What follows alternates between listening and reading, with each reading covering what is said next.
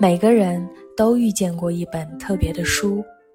正是这本书曾给你勇气对抗世界，给你力量穿透黑暗，给你自信成为更好的自己。今天又是哪本特别的书走进了你的生命？这里是读书吧少女，让我们用声音享受阅读世界里的一期一会。When it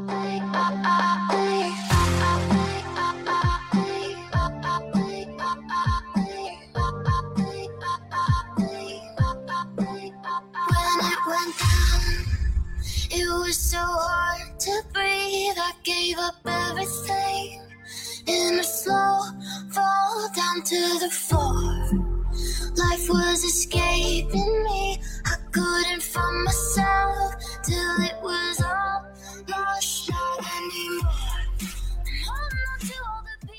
Hello，大家好，欢迎大家收听读书吧少女，我是弗瑞达。然后今天特别开心，邀请了我的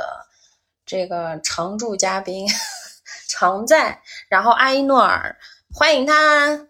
大家好，弗瑞达你好，我是阿依诺尔，我又来了。对，然后其实我跟你录的每一期效果都特别好，是这样啊，主要是毫不谦虚的说，是是是，每次都挺好的。对，因为你是我身边真正一个。呃，不能说一直在阅读，是你不管是出于个人爱好，还是出于你的这个专业学习，你都一直在这条路上，啊，然后就是有时候开口说几句话，就能感受到，就那个你的输入量肯定是很大的，主要是话也很多，然后 就读友呃听友们就是对我们确实很厚爱，每次数据都还挺好的，对对，我会看大家的评论。对，然后今天其实特别想聊一个话题，因为我的好朋友今年即将要出版自己的书了，过去都是在期刊上面发表一些作品。然后呢，我上周跟他来了一个说走就走的闭关之旅，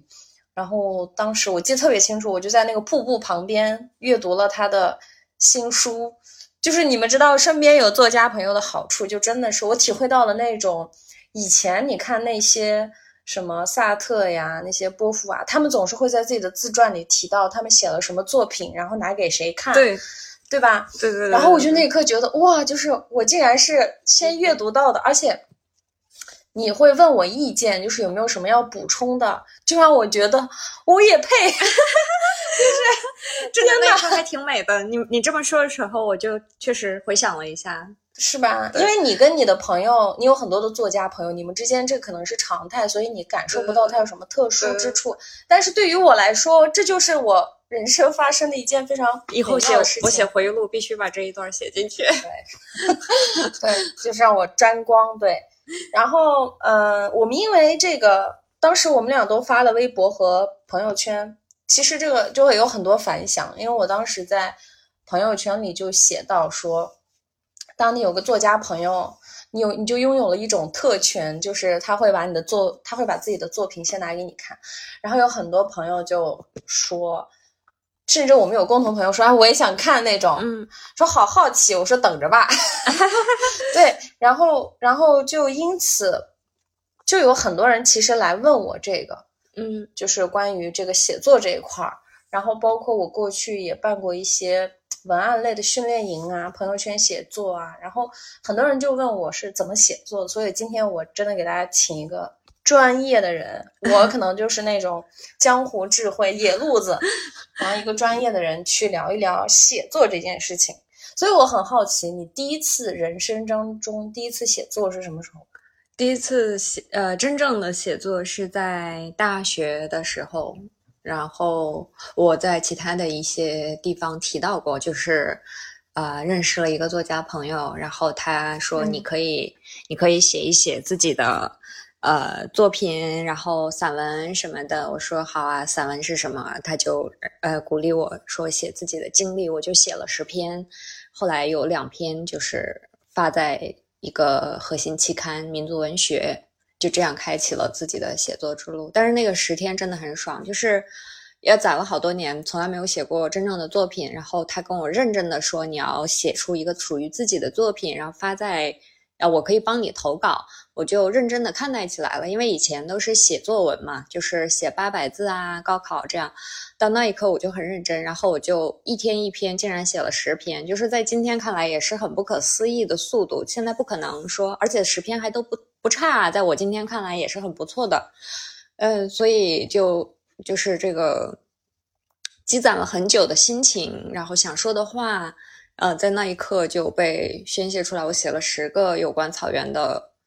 主题的散文。嗯，对，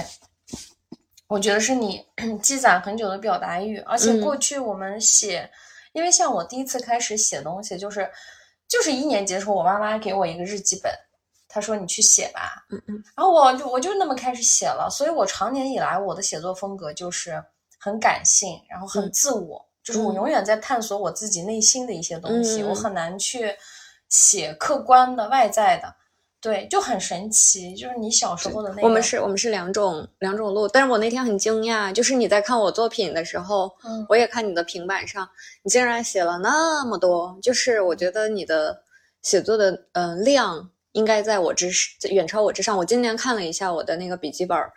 就是这个换这个笔记本应该是一六年吧。然后已经敲了，年初的时候是五十万字，现在有六十五万字，就是说这一年半年来我已经写了十五万字。但我一看你那个，我说我的天，你已经可能写了一百万字，有了，嗯，绝对有了。而且你想，我这我过去是写在纸质上面，然后后来大学有了电脑，开始在电脑上 Word 里敲，然后再之后有印象笔记，我就在印象笔记里面写。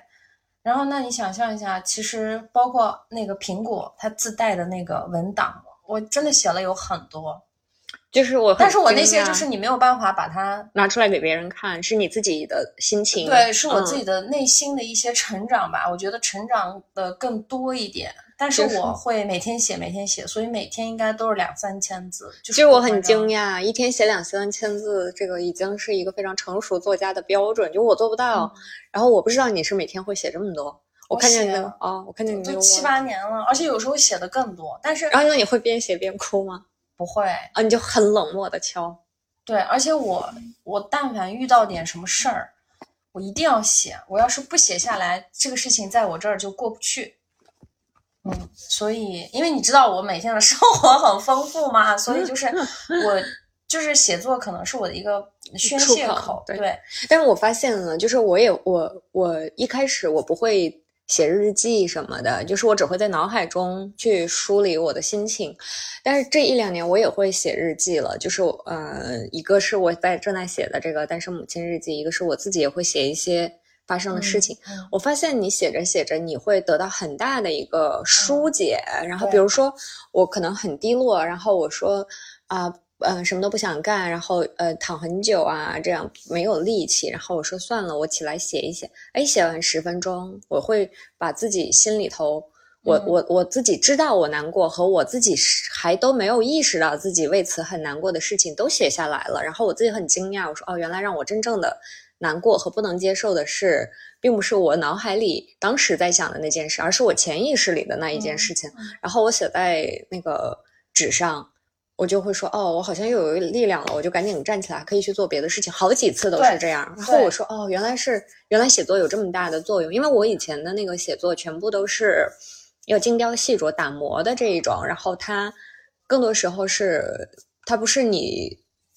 很自然的流露出来，是一个作品。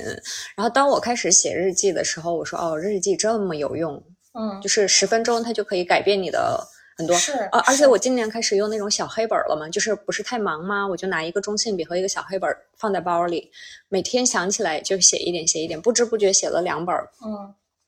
啊，我我感觉整个人都轻盈了很多，就是我很多以前觉得。每天都背在身上的包袱，就因为我写下来，我就可以把它放下。嗯，对，就是我，你刚刚说你写完之后会感受到力量，就是我的日记，其实我也不会去描述流水账，然后我会写发生了什么事情，然后我现在会更加是以自省的方式，比如说我在其中做对了什么，做错了什么，或者即便一件事情发生，可能我。没有那么大的失误，可能是对方伤害你。嗯嗯，但是我都会在最后写的时候，我也不是原谅他，就是我就会让这个事情过去，并且我会在最后还是一遍一遍告诉自己，太好了，我还是那个很勇敢的人，我还是那个很热情，我没有因为这件事情，我没有因为这个人伤害，我就丢掉我身上的什么品质，我就觉得我很好。其实我感觉是更多的是写给自己。所以这八年来，我确实也写下了很多很多，包括一些复盘，包括我那天跟你讲，我看书我就会用彩色的便签标注嘛，你还给我画线，对，然后，但是我一定会找一天的时间把这个书我抄到电脑上面，嗯，我会觉得它是我的一个，在我失落的时候，我看我自己的文字，我就是会被重新的点燃和。那你在写的时候会有那种心流时间，就是你会觉得。很开心，有一种平静的快乐。我觉得就是释放，就是我写完了这个事儿，在我这儿就翻篇了，然后我大概率不会再重新去。比如说像我们两个，我可能很久没有见到你，然后我再见到你的时候，我略过了我生活中发生的一些事儿。如果说我跟你频繁见面，那可能当下发生什么，我会事无巨细的跟你说。但是我现在就是这两年，就是会略过。我只告诉你一个结论，那是因为中间被我自己消化了。我觉得这个也是自己跟自己独处特别好的一个方式。对，所以其实就是你说我写上百万字，跟你写那个其实不是一个概念。因为我，但是这个东西让我变成了一个手速很快的人，我可以很快，我半个小时就可以写掉一千字，而且我那个灵感会源源不断的来。对，但是那就让人很快乐。对，其实我现在很喜欢这种，就是我前你你，但是你是。把它当成一个作品去对打磨。我原来是很喜欢，但我现在也是，我的最重要的工作还是去打磨作品嘛。嗯嗯。但是在打磨作品之外，我反而变得很喜欢你这种，就是写写自己的心情。对，就是哦，那个让我觉得嗯，就很很放松，很开心。然后，而且我发现以前我是没有办法。嗯，去面对自己，就是我会，我会不会去把自己的心完全打开，哪怕是我自己也不会。但我写日记写多了，我发现我越来越敞开。然后，而且你，你不是也说，在今年你发现我跟过去有很大的一个不同，就是是，呃，就是偶尔发疯，发完疯之后就变得非常直接。我觉得这个日记对我的帮助很大，就是我，我，我每一次好像都往我自己的那个内心更走近了一步，然后。呃，比如说我第一次的时候可能是敲了敲门，第二次我把门打开了，然后第三次我走进去，但是探探了一步我又跑出来。但是写的越多，我我在我的这个内心的这个曲曲折折的路上越走越远，越走越远。就这个让我觉得很松弛。以前我好像背负着很多的包袱，现在就是全部都放下，然后就变变成一个经常发疯的人。这个日记功不可没。对对对，真真的真的很有用。然后。你知道，你写印象笔记的时候，就是所有网络上的这种笔记本功能呢，它都有，你得写一个标题，就像你写 Word，你也得用一个标题去存嘛。然后这个也促使我会在写下今天的这个情绪之前，我给它定义，定义这是属于什么事情。所以你会看到我印象笔记里有源源不断的，所以这也是可能平时很多人说，哎，你的点子真多，你很有创意的一点。对，那那你会就是随时想到一个创意，就比如说你觉得可以用在工作上，你就会把它马上记下来吗？不会啊，这个是我的一个特别大的一个思维上的一个改变，就是正好我马上想问你这个写作仪式感的问题。很多人觉得说我写东西或者是我思考一个创意的，我需要灵感，就是而且有的时候我们读艺术家的传记，你会发现就是呃。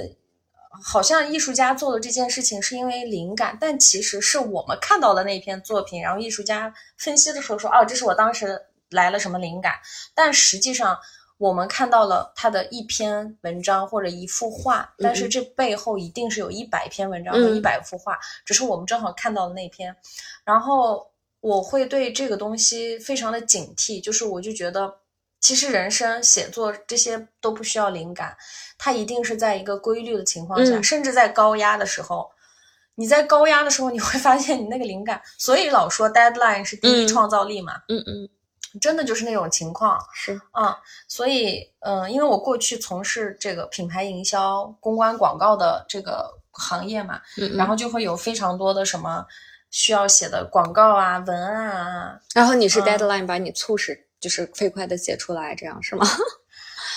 对对对对对，然后那个你你知道公关公司的人老熬夜，老加班儿，其实不是因为那啥，大家就是写不出来，平时就是觉得依赖灵感，然后大家会经常在一个会议室里头脑风暴。但其实我现在反过来推，我觉得那些都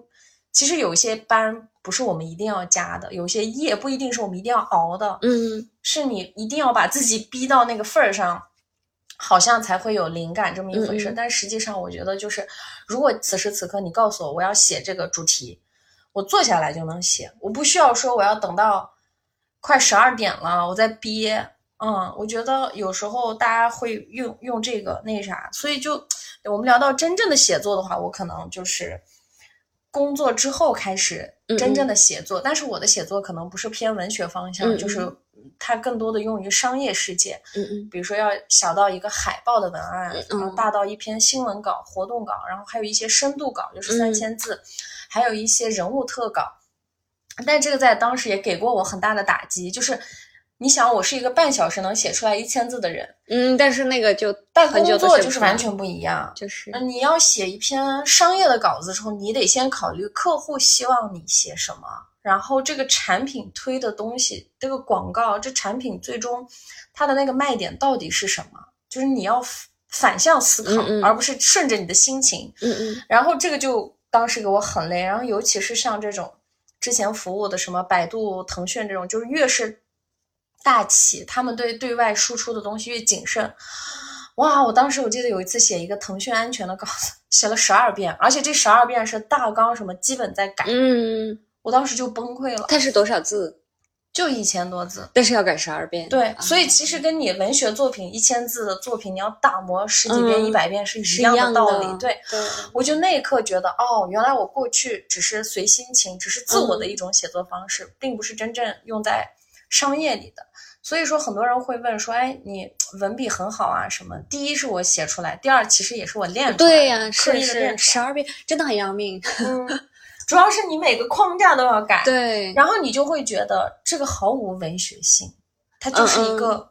工业产品一样的东西，但是它可以换成钱。对对，那你有没有什么写作的仪式感？我以前我以前是有的，我的写作的呃非常重要的一个仪式感，它非常简单，就是我会先写下它的题目，之后我会写下我的全名，嗯。啊，在它的那个呃下边右侧的位置，然后再开始写正文。然后，当我把我的名字敲在那里的时候，我觉得这个作品是完完全全属于我的，而且是我要对它全权负责的一个作品。然后，而且我会想到说，当它发表出去的时候，它是以我的名字发表出去，所以我对那个作品就会特别的认真，就就这么简单。然后呢，也有很多作家，他有很多其他的一种仪式感，比如说他的书桌必须非常的干净，然后只放呃水杯，然后电脑什么的。呃，对我来说，现在就是。没有这样的仪式感了，然后我会随时随地都可以，嗯，随时随地的开始开始写作，但是我就也我也会用一个非常简单的方式来召唤我的灵感之神，就是把我的名字写在作品的标题后面，而且我的标题基本上我也会非常用用心的去选思考我的标题，就是很多作家他他不会特别的在乎这个标题，但我我会从标题开始到最后一个字都非常的。精心就是在我看来，我还是很努力、很精心的去设计过的。嗯，但是当然，就跟非常好的作家比，我那个设计的程度可能还欠缺一些，因为他们是用所有的力量，真的是在精心打磨。有一些作品会改半年、一年这样，但我不至于就改到那么花那么久。但是我也会，我也会精心设计，这也是我的一个仪式感吧。嗯嗯，那你觉得到底什么才是真正的写作？表达自我的内心，其实我觉得写作真的非常简单。就是你看我，我我就非常羡慕你的写作。当你把自己的内心表达出来，然后你花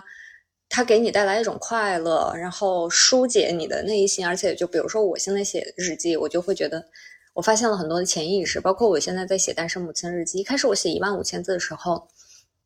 我是没有那么多的深入。顶多写的是我的生活中真实的、真实的在发生的事情。但是当我写到快十万字、八万字的时候，我发现我很多我过去自己都习 ean 未查的东西出现在那个文本里，并不是说我说我今天的日记里要写这个话题，而是在我写的过程中，它不自觉的就出现了。包括我对呃爱情生活的思考啊，对育儿的思考，对我们社会的思考，然后对我自己原生家庭的思考，和我本人的性格、我的人生经历，所有的一切，我就很奇怪。就在我写到八万字的时候，我说我好像把哦，对，很奇怪，就是我一个朋友在刚认识我的时候，他就说你应该写一个。嗯，有关哈萨克族的女孩，然后从小到大的这样的一本长篇小说。我说得了吧，当时我来连一个短篇都没有发表过。我说我写短篇就够费力，我觉得我写不出长篇。而且谁会看一个哈萨克族女孩的人生经历的这种长篇呢？就是，而且我也不知道该怎么去构建这样一个长篇，就觉得它的可读性也不会很好，我自己架构的能力也不行。就是我当时这么说。后来每一次见面，他基本都会这样再次的说：“我觉得你应该写这本。”然后当我把《单身母亲日记》截稿，然后交给出版社的时候，我说：“天呐，我已经无形中写了一个哈萨克族女孩的一生的半生吧，半生的故事。”对对对对，就很神奇。所以比起我写的小说，这个书对我来说意义重大。是我在这个书里头发现了很多我自己没发现的浅层的我的伤痛啊，或者是意识。呃，还有就是我梳理了我的过往的人生经历，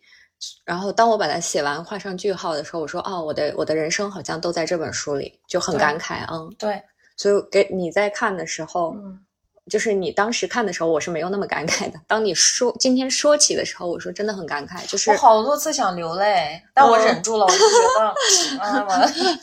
就是就是真的很很好，就。而且每一个字都是对我当时其实是作品全都不一样，是这样。然后，而且我当时给你看的时候，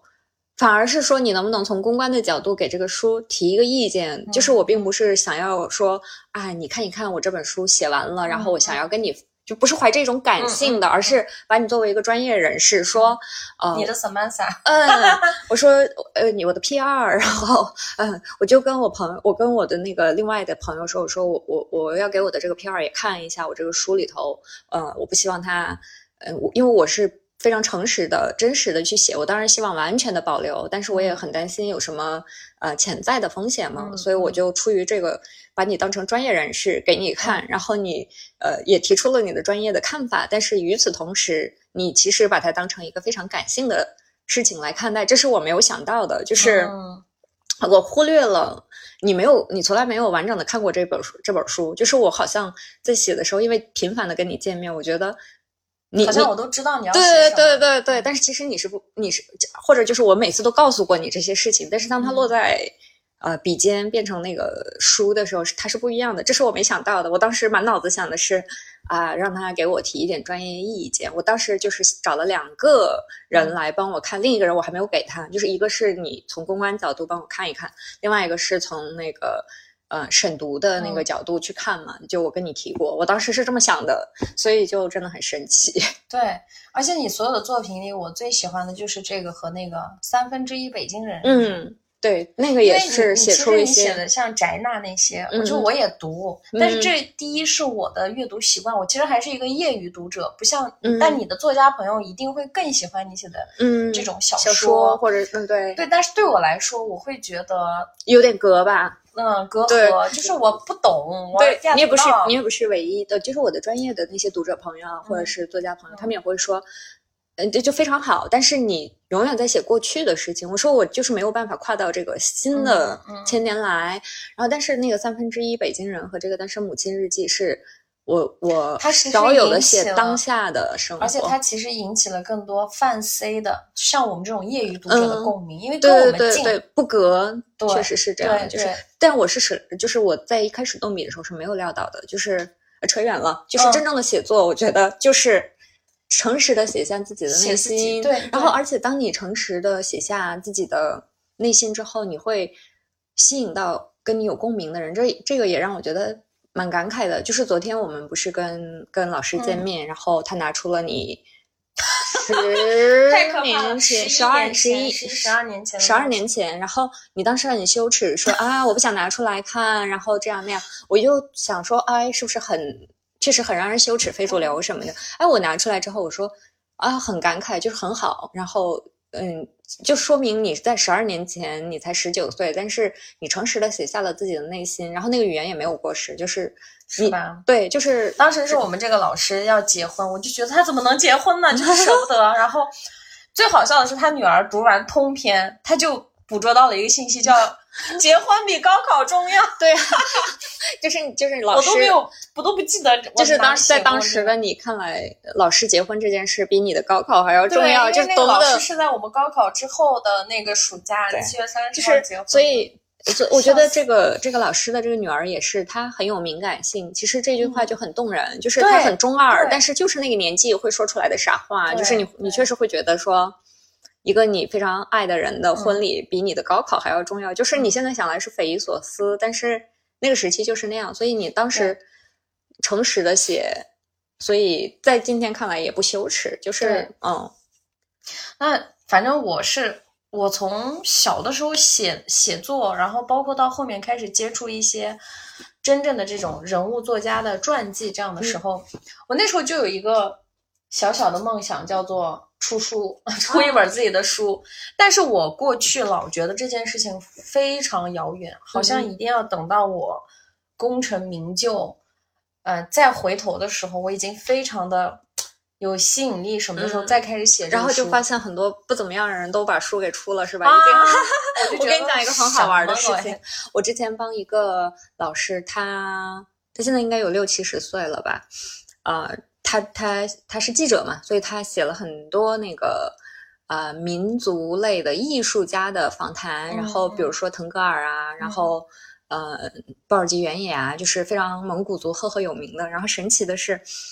我就跟他聊天，他说他大概从十六岁开始就写巴耶尔，呃暴露了他的名字，这位老师叫巴耶尔，是我们的一位高级记者。然后他就在出北京出生长大，他就是从十六岁开始在写巴耶尔自传，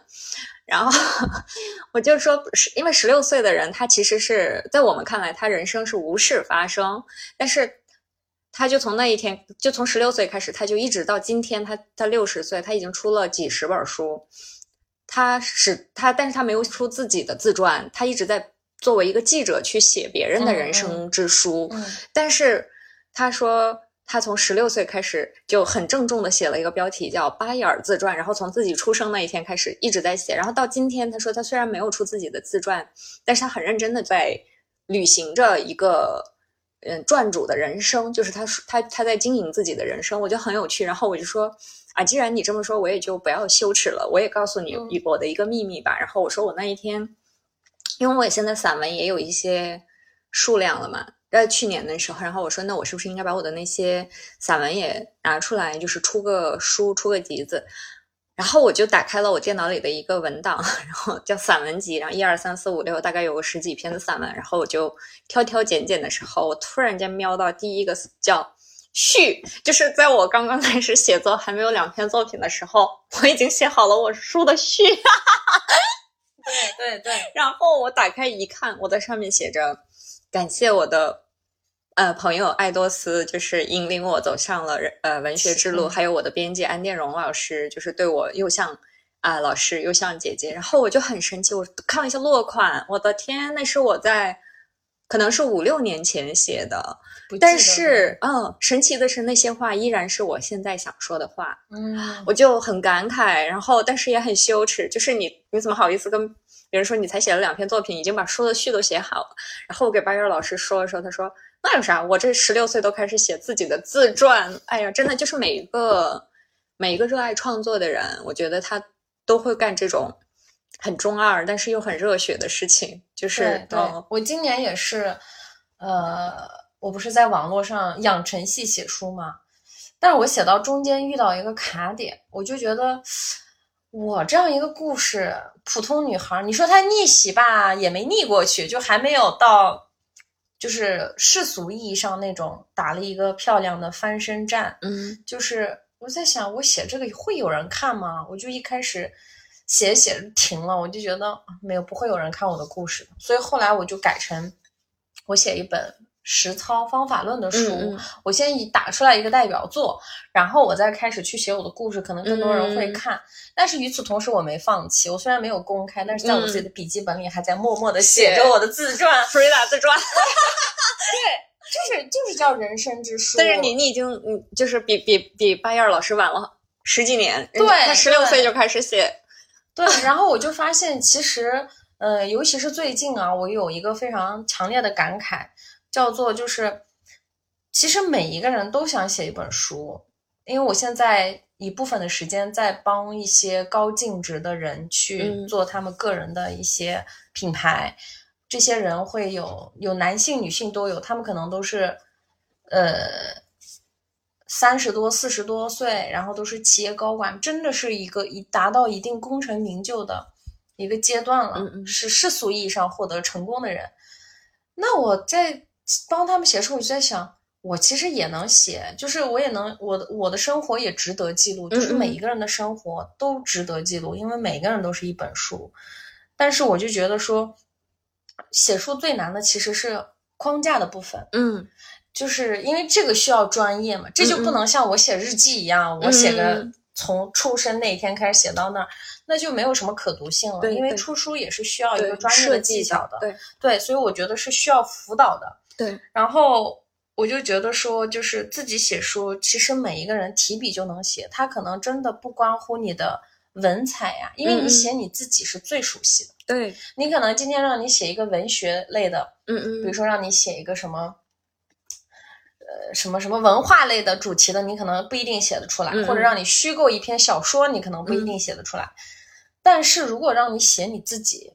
我觉得每个人最了解的人，就是在这个世界上就是他自己。嗯，而且对自己肯定是最有情感的嘛。就是对，所以我觉得是就是写书其实对，不难你你的这个疑问，我其实最近也在思考一个嗯有关这个，就是每个人都可以，每个人的人生都有可挖掘的地方，这是我最近的一个感触。就是比如说，你会说我好像还没有功成名就，但是我发现就是有一些人有一些的传。呃，传记吧，或者是他有关自己人生的，他是用了一个非常巧的角度的时候，你发现哦，其实是有很多可挖掘。我最近看了两本传记，一个也不能叫传记，就是他们对自己人生的感悟。一个是那个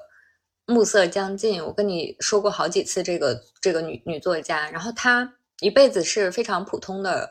支持女性，而且她除了经历二战，她的人生无没有大事发生，她一辈子都是一个呃编辑，然后业余的写作这样子。嗯然后也没有结婚，也没有孩子，然后兢兢业业的工作，一直到七十多岁他才退休。这样，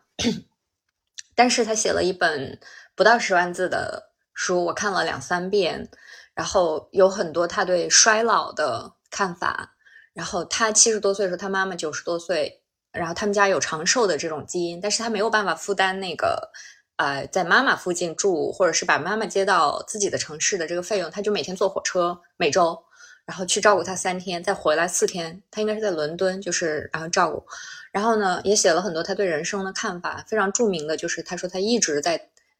不希望跟男人结婚，所以他没结婚。但是他跟他前男友们都成为朋友，包括前男友的呃新女友这样。然后他也不希望跟伺候男人什么的，就是他写了很多。他说他觉得最理想的就是男人能有一个自己的老婆，他只当这个他的情人就好了什么的，非常大胆。然后活了一百零五岁，我看，然后这个传记他给了他一个就是 slogan 吧，他说一个普通的知识女性的一生，然后他怎么在动荡的世界，因为当时有二战，动荡的世界里头保持精神世界的完整，我就很感慨，我说。我仿佛就是这句话，好像也是为我写的，就是一个普通的知识女性。然后我们现在的时代，其实你也不能说它一点动荡都没有。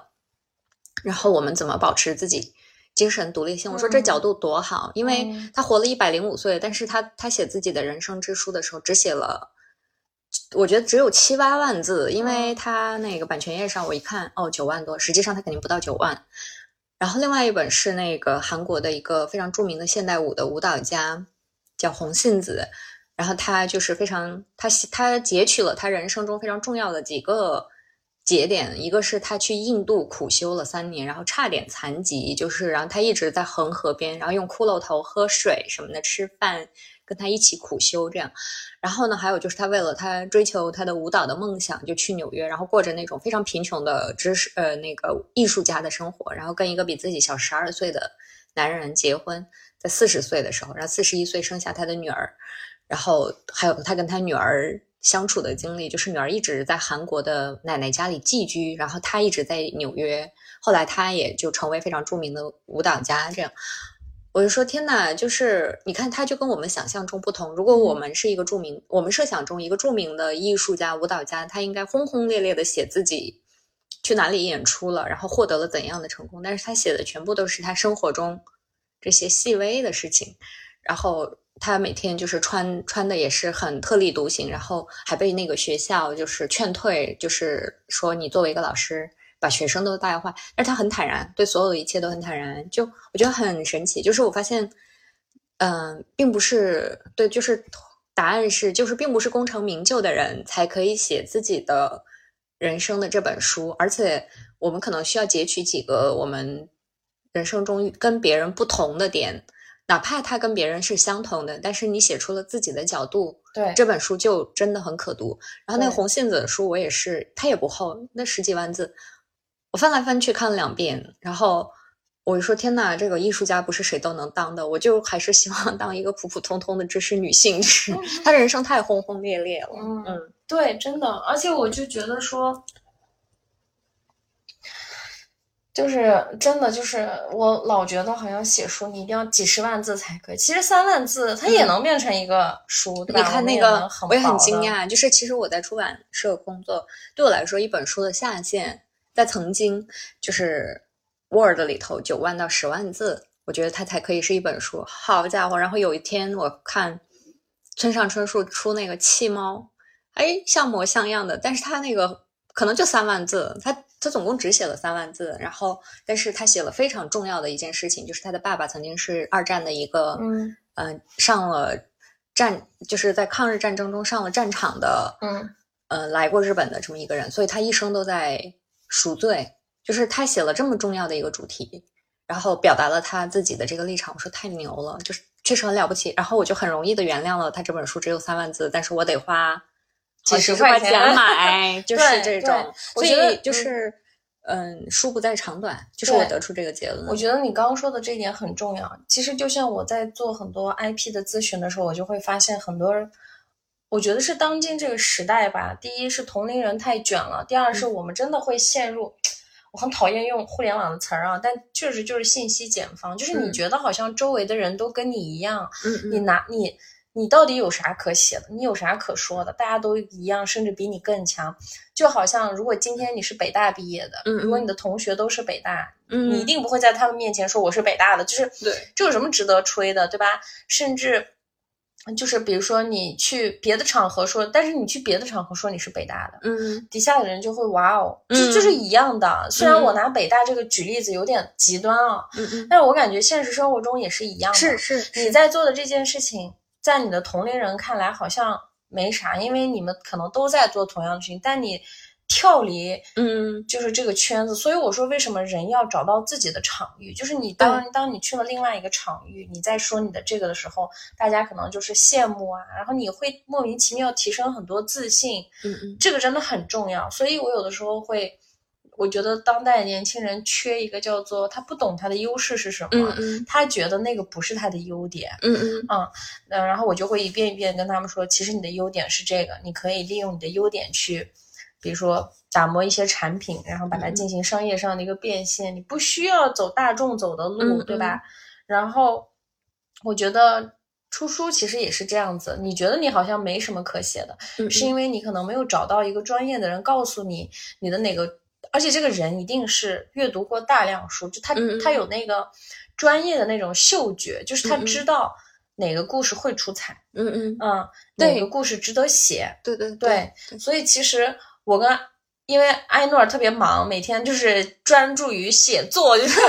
然后呢，我就是把他拉来。其实嗯，我过去做过一个二十一天的文案训练营嘛，跟一个大 V 合作，然后。当时就很多人来问我，我是怎么写作的，因为我会在这个训练营里一 v 一评批改，嗯嗯，我手速特别快，就是因为对我来说文字是非常非常熟悉的一个事情，然后他们就一直希望我开一个进阶的，就是他们还想学朋友圈的写作，那我后来就一直在问自己，说你真的能靠我给你讲那些就是很，比如说哎写朋友圈发朋友圈，你要注意。一二三，我觉得这不像是真正意义上的写作。嗯嗯所以我其实是一直想做一件事情，就是我能不能和一帮人一起去写下我们人生的书，嗯嗯，就是人生的书。其实你可以再写下你，因为朋友圈的写作非常的碎片化。嗯你今天学了这个观点啊，嗯你觉得好像我。当我要卖产品的时候，我得考虑产品的卖点是什么，我倒推我去写。但是事实上，朋友圈不是你人生的全部。但是当你今天用一种全局的观点、观念和视角去写下你的人生之书，写下你的人生故事之后，你在这个写的过程当中，其实你对写作的一些它的一些技巧啊，它该怎么写，我们该怎么收集资料，我们该这个自然而然就练成了。嗯嗯当你能练成这个时候，嗯嗯我觉得你会达成一个跟我一样的一个感受，就是我现在可以很厚脸皮的说，我不害怕写任何东西。嗯嗯今天你让我写一篇新闻稿，写一个广告，写一个什么，我都不在话下。我只要专注，我基本都能写，我的过稿率也很高。嗯嗯就是我觉得这个是因为我一直在，就像 你的那个前辈一样，我可能也无形之中 写了这么多年的自传，我一直在写写写，所以我就会觉得这个是一件很有意义的事情，嗯嗯因为我觉得大家跟着我们一轮完成之后，他能有一个实实在在的作品在手里，，而且他就可以讲出自己的故事来。对对，所以我就我就拉着艾诺 尔，死皮白赖的拉着他，就是想做一件事情，因为我觉得我也很感兴趣。对我写我我我做这个事情的话，可能是一方面，但是我觉得你能从一个专业的视角给我们很多指导。因为包括我自己在写我自己人生著书的时候，我也遇到卡点。就像我说的，其实书最重要的就是那个大纲，大纲真的非常重要。但这个框架并不是每个人都有架构的能能力。对对对对，然后嗯、呃比如说此时此刻我在我的朋友家里，几面墙全是书，就是而且很多都是我没看过的书，然后我非常认可你的专业能力，你的这个写作能力。所以我就很想跟艾诺做一件事情，所以我们未来八月份，八月五号，我们可能会开一个小小的训练营，也不能叫训练营，那叫互动营，就是写对。我们希望就是我们一起，然后有专业的视角，然后我的话，我会有一些品牌和商业的视角，因为我们写写了一个东西，我们得让它卖出去嘛，对吧？对所以就是从这两个角度，我觉得我们很完美的在这么多年认识了这么多年之后融合在一起，我们就想开一个这样的一个互动式的写作营，对，而且是快乐的对，互动写作营，就是让你更那个什么的。然后，呃，目前定的就是一个月的时间，然后会有几节课是讲课，嗯然后更多的是让大家自己去写，写完了之后。可能这个艾诺尔就会用他这个专业的写作的这样的一个视角来帮大家去指点、对嗯。调整对。然后呢，我的话，我可能就是更加从这个品牌怎么样去把这个能够推广出去的角度来，所以我就觉得它其实就是可以成为你的一个小小的代表作。当然，我们不是说是写几十万字啊，就是哪怕三万字、一万字、五万字，就是你把你的故事讲清楚，嗯嗯。然后并且写的出彩。写的出彩，让别人可读。嗯嗯对，嗯，所以呃，我觉得就是你参加完这个，可能第一就第一就是你会有一个作品，这个作品嗯就是你的人生之书，可能它是扩大版，可能是缩小版。对，某某自传。对，我们就从这个小小的缩小版开始。然后第二个可能就是它能够帮你起到很好的疗愈作用，嗯就是就像你说，其实我们所处的这个时代就是时刻动荡变化着的，嗯嗯每天有各种各样的新闻，有各种各样社会大层面的变化，包括我们自己，可能很多人经历一些什么裁员啊，嗯经历失恋啊、离嗯婚，嗯各种各样的嗯事情。我觉得大家都需要一个轻松的，就是宣泄口。包括大家天天就是被一些信息轰炸，被这种短视频弄得越来越焦虑的情况下，我觉得我们需要一个安静的一个这个抒发泄口吧。对，嗯，然后第三个就是呃，因为我俩还没开始搞，就有很多人来问了。我觉得这波人应该都是一些积极向上、正能量，然后也是渴望说是这个习得一种写作的技对，巧，然后他们平时也很爱阅读，其实跟我们是一类人。嗯嗯我觉得大家也可以在这个互联网上认识一些真正的同类。然后再一个就是，嗯，因为你本身在出版社工作嘛，然后我自己也有一些出版社的资源。我们其实未来有一个大胆的设想，就是想把我们的作品做一个合集，就真正拿去出版。那我们也会从这个营当中挑选一两个觉得这个值得的故事，就是你可以理解为是你的作品能被免费出版，嗯，嗯我们会有这样的一个机会，对，嗯所以也欢迎大家了解，感兴趣可以直接扫码进我们这个社群，我们会在这个群里就是说更多详细的东西，所以我觉得它其实就是你的，其实我们就是在帮你打磨一个你的人生之书代表作。那我从 IP 的角度来说的话，我觉得未来每个人其实都是超级个体，嗯尤其是像现在 AI 也越来越那个什么，对吧？我觉得我看来看去，只有你自己的故事是跟任何人都不不会重合一样的。对对你你自己和你的故事是不可被替代的。其他东西，你说我们习得的一些技能，这些东西很容易被被替代。今天不是被机器人，就是被一个是跟你一样比你更卷的同龄人，嗯嗯去替代。但是你今天的一个作品，你把它当成一个作品来去写下来，并且发表，或者未来有机会出版的话，它会实实在在的流传下来，嗯嗯对吧？我觉得这个这个感觉还是挺好的。再一个就是我会发现很多人，你知道，很多人不会做自我介绍，嗯就是讲不明白自己。嗯嗯，有就是尤其是这个我在做咨询的时候，我会经常遇到。我我我以前也是啊，你我的自我介绍还是第一版还是你帮我整理的呢？对，就是你会发现，我得一遍一遍的问问题，我才能问到他最牛的那个选项，就是这样你就会错失很多机会。其实这个我感触很深，就是嗯我第一次去北师大呃自我介绍的时候，我就只说了我的名字和我是哈萨克族。然后呢，后来我就过了很久，他们才知道了很多别的信息，这样嘛。然后后来我发现老师介绍我的时候，他就会说，啊、这个是阿一，然后他是一个国家级出版社的编辑，然后他是个文学翻译，他的呃翻译在世界文学发过，然后呃他会说他本科在中央财经大学，我就很惊讶，我说。就是一个是我惊讶于老师，我很羞愧，就是是老师在帮我介绍我自己，然后我每次我都会说大家好，我是阿耶诺尔，完了完 了啊、然后后来我一开始说啊，我我就怪不好意思的，我要这样去介绍我自己。然后后来我去很多工作的场合，我就会把老师帮我整理的这几句话说进去，然后我无形中得到了很多潜在机会，然后因为你你需要被看见。我发现这个其实是一个文化，然后我们的文化要求我们要低调内敛。对，我是那种。然后有一次我去呃北京书展，然后就碰到了呃一个做鞋的呃官员，然后我就介绍了一下自己在北师大上学，然后我说呃张丽教授是我的导师，这样过了几天。他就给我发了一个邀请函去参会，这样我说哦好，然后我也介绍了一下我的其他工作，这样，然后他是出于工作的这个角度。后来我再去这个会的时候，我我就介绍了自己的呃工作的单位和我的名字，然后他就逢人就说这是谁谁的学生这样是啊，然后我说啊，原来就是你去把自己是谁这件事情说清楚，然后比如说如果某一个人跟你的工作之间有关联，你也有必要就是提到这个人，就是以前我就不知道这些，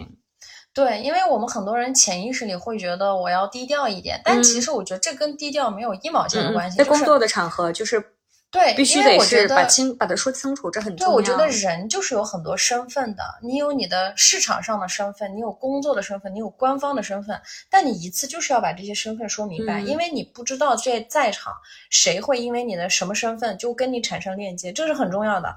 我就我就会发现，在很多这种。尤其是当你遇到一些场合，这个场合里面有一些大佬，这些大佬可能你现在缺工作，他就是能给你一份工作，嗯但是你在自我介绍的时候，并没有表达清楚你是谁，对你只是说了你的名字。很多人对自我介绍的误解就是我要说我的名字、星座、家乡，嗯嗯，这是最无关紧要的事情。对，你而且应该说说的是你的一种你在工作的场合有效的去跟人沟通的时候，你必须要明白对方想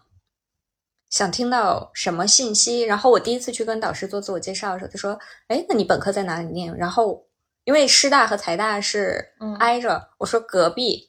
我后来想，哦，我真是个愚蠢的人，就是这是个无效回答，实际上就是你根本就没有回答他想知道，因为他其实并不是说想知道你在哪个学校念过书，他是想知道你的学科背景，对。他他想知道你本科念的是什么专业，然后你的知识是什么样的一种架构。因为在后来有一次他辅导论文的时候，跟我们另外一位同学，因为他当时就很认真的说，我当时在什么什么大学念计算机，然后他就说你的论文就是这个框架我不担心，因为你是一个理科生，呃，然后学呃学过这种计算机的专业，所以你的呃理性的思维会很好，会比一般的纯文科生要好。我说哦，原来老师其实是在问这些问题，然后对，很多人都是答非所问。对啊你看他问你在你，你说了一个隔壁，就是好像我们会觉得这是一个很情商高的做法，但其实如果我是你的老师，我会觉得，这等于没说。就我本来是有。就是心里有一堆话想跟你说，想跟你继续交流，那我可能就停住了。对呀、就是因为我在跟我在跟用户咨询的时候，我会经常遇到这个问题，就是真的是聊聊聊聊，我会一直问，因为嗯我拿了钱，我这是我的一个工作职责，我会一直挖一直挖，但是我每一次都会告诉他们，我说今天是因为。我收你这笔钱，我给你做做这个咨询，所以我从一个专业的角度这样。但是，你真的要改一改你这个习惯，因为社会上的人他们没有耐心。他没有那么多时间跟精力，真的是一句你是谁呀、对吧？对。我一句一句一句挖，我就觉得这个特别的奇怪，这是大家的一个学生思维，就是真的是这样，真的要去改你改你刚不是说就说每个人要讲好自己的故事，这个我感触也很深。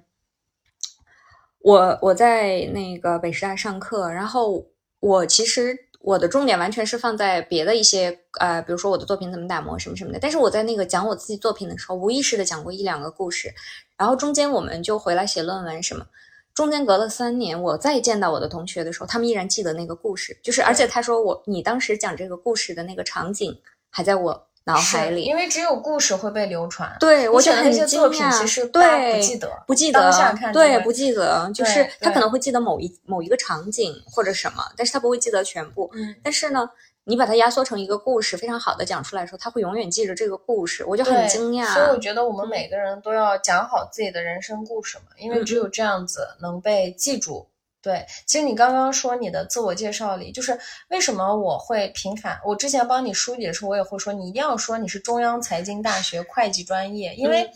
这个对于我来说，它就是一个反差。你一嗯个在一个科班大学的科班专业，对吧？嗯嗯，然后你后跨出去写作，跨越到文学，这个是你身上最大的亮点之一。可能第一亮点是你作为一个少数民族，然后用汉语去写作，嗯嗯这是你的第一亮点。第二个差异化的点就是这样，你知道一个什么样的故事会被流传很久吗？就是这个人身上的矛盾差异化的点越嗯多，嗯嗯，它就会越丰富，然后这个故事就越饱满。就是其实每个人身上都有这样的点，对只是大家不会挖掘。所以，就是我我我是在你帮我梳理过之后，包括我在刊物上发表的那个简介，嗯嗯我后来也调整了，就是对，一定要调整。真对是就是我就不太不太那个，主要是首先我们没有吹牛，我们没有造假，对吧？对这本身就是你的经历，就是就是说了，你会发现，可能有一天读读你读你作品的人，可能是你的校友，是你对央财的校友，他就会觉得，哎，我们央财的学生，我天天在这儿计算机搞金融，对吧？哎，这个人去搞文学了，我还真的在现实中遇到过这种场景。天哪，你是我的校友，就是而且他是一个退休的税务局的老干部，啊然后他很开心，因为他自己其实也喜欢写作，然后对但是啊他一生都在税务局工作，对，然后我见到他我也很开心嗯，就真的很神奇这种。对，所以我会觉得这个非常的重要，真的就是讲好自己的人生故事很重要。就是我之前就说过，我说我有五个版本的人生故事，就是我在不同的场合讲的就是不一样，但是并不是说我突然就我刻意写。是因为我是先有一个基础人生故事，它可能就有一两万字，很长。然后呢，我慢慢的，因为我我特别斜杠青年，我其实做的很多事儿是不一样的嘛。所以我就会在不同的场合就是讲这个人生故事。但是这种技能是需要你先把你所有的故事先写下来，然后再从里面拎，然后把它再组合。我觉得这个是可以被练习的。所以我觉得就是我们这个写作互动互动营，我觉得会会很好的一点就是我可能会在前面从品牌的角度讲一讲。啊，这件事情怎么样能更好的传播啊？我们结果倒推了，然后去写。然后你的话，我很放心，就是从一个专业的写作者的角度，然后你又帮很多人去编过这个书啊、翻译呀，包括你自己也写。对，所以我会觉得这应该会是啊，价值满满的一个课程。是对，所以而且我会觉得。嗯，真的在一个班里有这么多伙伴们跟我们一起写下自己的人生故事，你就很像体验了每一个人的人生一样。对，对我会觉得感觉很好。然后包括我，我不是最今年有一个业务吧，就是相当于我会去给一些高净值的人去写他们的人生，其实他们也有出书的需求。我当时就很惊讶，我在想这些人为什么？已经功成名就了，对吧？已经很有钱，或者是工作已经很厉害了，怎么还想着写书？我发现每个人出书最底层的原因，可能就是很多人出书，他并不是说我有一个作家梦，我要畅销，而是第一，我有一个东西要留下来，这个东西是属于我自己的，谁也拿不走。第二个事情就是说，我要复盘我的过去，就是我过去在奋斗的过程中，一定有非常多的坎坷，属于我自己的那些跌宕起伏的故事。然后这个故事能够给别人带来一些启发，然后这些经历是任何人都拿不走，或者是你没有办法比较的。然后第三个是我遇到过一个大佬。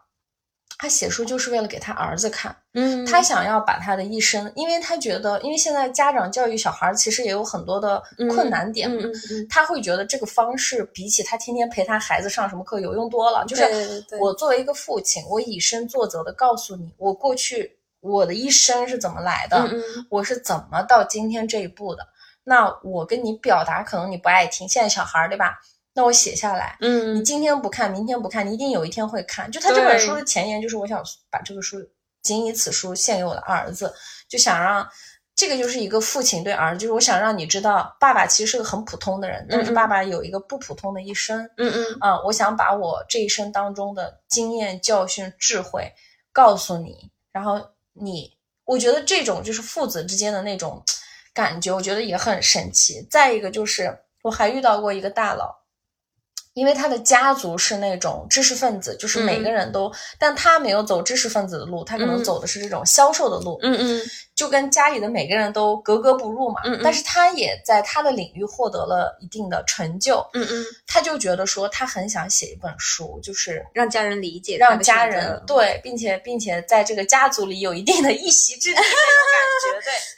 然后对，还有一个人写书是。他是一个很普通的人，然后呢，不到二十岁来北京，一路上遇到过很多贵人的帮助，但是因为首先这是一个男性，他可能到这个年代就是不像他可能不像我们，就是我们可能经常表达感情，他可能很难去跟这些大佬表达感情，他会觉得他想把他遇到的这十几个人跟他之间的故事写成一本书，然后把这个当做一个。就是你想象那个场景，他年到四十，对吧？然后这些大佬可能都已经六七十岁了，然后都退休了，都隐退了，然后他在这个时候作为一个晚辈，他把他跟他。们之间的故事，他这么多年的感恩之情浓缩在书里，然后把他们的故事回忆，然后送给他们，嗯，就觉得这个很有分量。对，这个我又想起，我这聊嗨了。这个你这个比起你每一年，比如说你给他们送一个什么月饼，这有用多了。你你说这个，我想起一个很有趣的，就是我非常喜欢的那个，我在这个播客里应该也提过很多次，就是傅真。他的那个第一本书一开始他不是一本书，是他们两个写的旅行，就是他们俩怎么认识、怎么相爱，在西藏发生的故事，《藏地白皮书》。然后呢，他们就把它发在网上什么的。然后在他们要明天 要结婚的时候，他们把它全部打印出来装订，然后一晚上都在装订那个书。我记得就是我我后来读到过他们写，就那个场景真的很美啊！一晚上就是两个人敷着面膜在那里。装订那个书，然后因为第二天就是婚礼了，就明天必须要发给宾客作为纪念，呃，是他们的一本爱情之书，然后第他们就快弄到快天亮，然后随便睡了一下，第二天去结婚，然后就把这个书每个人发发给这个，结果因为他发在网上，那个反响很很不错，然后就有一个网红，就是那个时代的一个网网网络大 V 吧，就看到了，然后他就推荐给了。呃，出版社后来就出了书，然后那个书已经在印了很多很多册，这样，然后傅征后来就出了他的第二本、第三本和现在的这本第四本书，嗯，真的真的就很神奇。所以我就觉得每一个人出书的理由，他的都不一样，而且他的契机也不一样。就是说，你今天写下的文字，你不知道他哪一天会变成什么。对，而且也不一定就是说，我们写了书，我们一定要卖，一定要畅销，哪怕你不卖，就我觉得很有意义的就是。你哪怕送给你的父母，对对吧？告诉他们，OK，你的女儿或者儿子成长了，嗯，这是我这些年的一些那个什么，对吧？我觉得这也是跟爱的人送给朋友，对，而且送给亲朋好友啊什么，我觉得都这种这种这种内心戏和这种事儿我也干过不少。对，所以所以就是我们这个我们这个营就是还有一个。最大的一个重磅就是我们每一个人写下的人生故事，我们会把它装订成册。嗯虽然说还达不到出版的那个要求，然后我们也会努力聊一聊出版社，如果能能能出更好。但是出版也不是一个非常容易的事情。但是我们会装订成册，然后设计的好看一点。那我们这个营结束的时候，你也可以把这个当成礼物送给你周边的人，让他们可能更好的了解你到底是谁。嗯嗯。所以我会觉得这件事情非常的有意义。然后大家尽情期待吧。我们这个播客出来会，营一定会是一个非常快乐、轻松中学习的营，不会是那么累的一个营。对对，主要是有成果，就是嗯，可能你这辈子都没有花过这样的时间去集中的梳理你自己是谁这件事情，我觉得真的比你去看那么多的心理医生，就是因为我看过心理医生嘛，就每周就一次，然后就那一个小时，我啥也没说完，就是。他可能只是阶段性的解决我的问题，但是我后来你花了大量时间，其实在自我疗愈。自我疗愈就是我觉得自我疗愈最重要的还是要回到源头，你一遍一遍的要回到源头，源头就是你是谁。对你只有知道了你是谁之后，就是你把这个证明题自己做给自己之后，你才能知道，OK，你想要什么？嗯，你想要什么？完了之后才是你去哪儿？嗯，就是。我觉得我直到今天我才非常的清晰的对我的未来有一个规划，并且它就是三五年内能实现的，我能眼见到的。其实也是因为我不断的在剖析自我，就是通过写作的方式，所以我觉得对，就是期待，尽情期待。然后顺便也说一下，就是感谢大家对我这个播客的支持。嗯，我未来断更了是吧？哦，不会再断更了，因为我找到了剪辑。对，就是未来也会持续邀请一些呃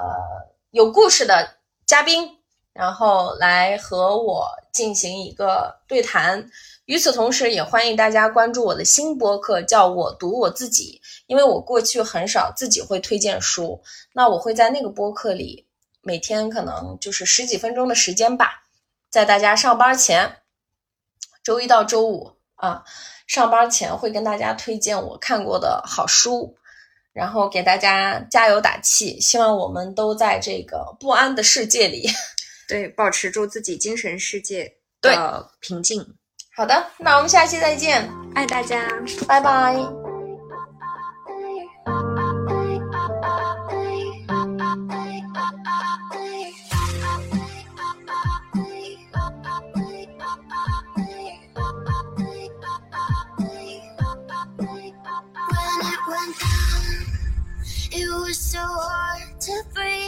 Gave up everything in a slow fall down to the floor. Life was escaping me. I couldn't find myself till it was all lost,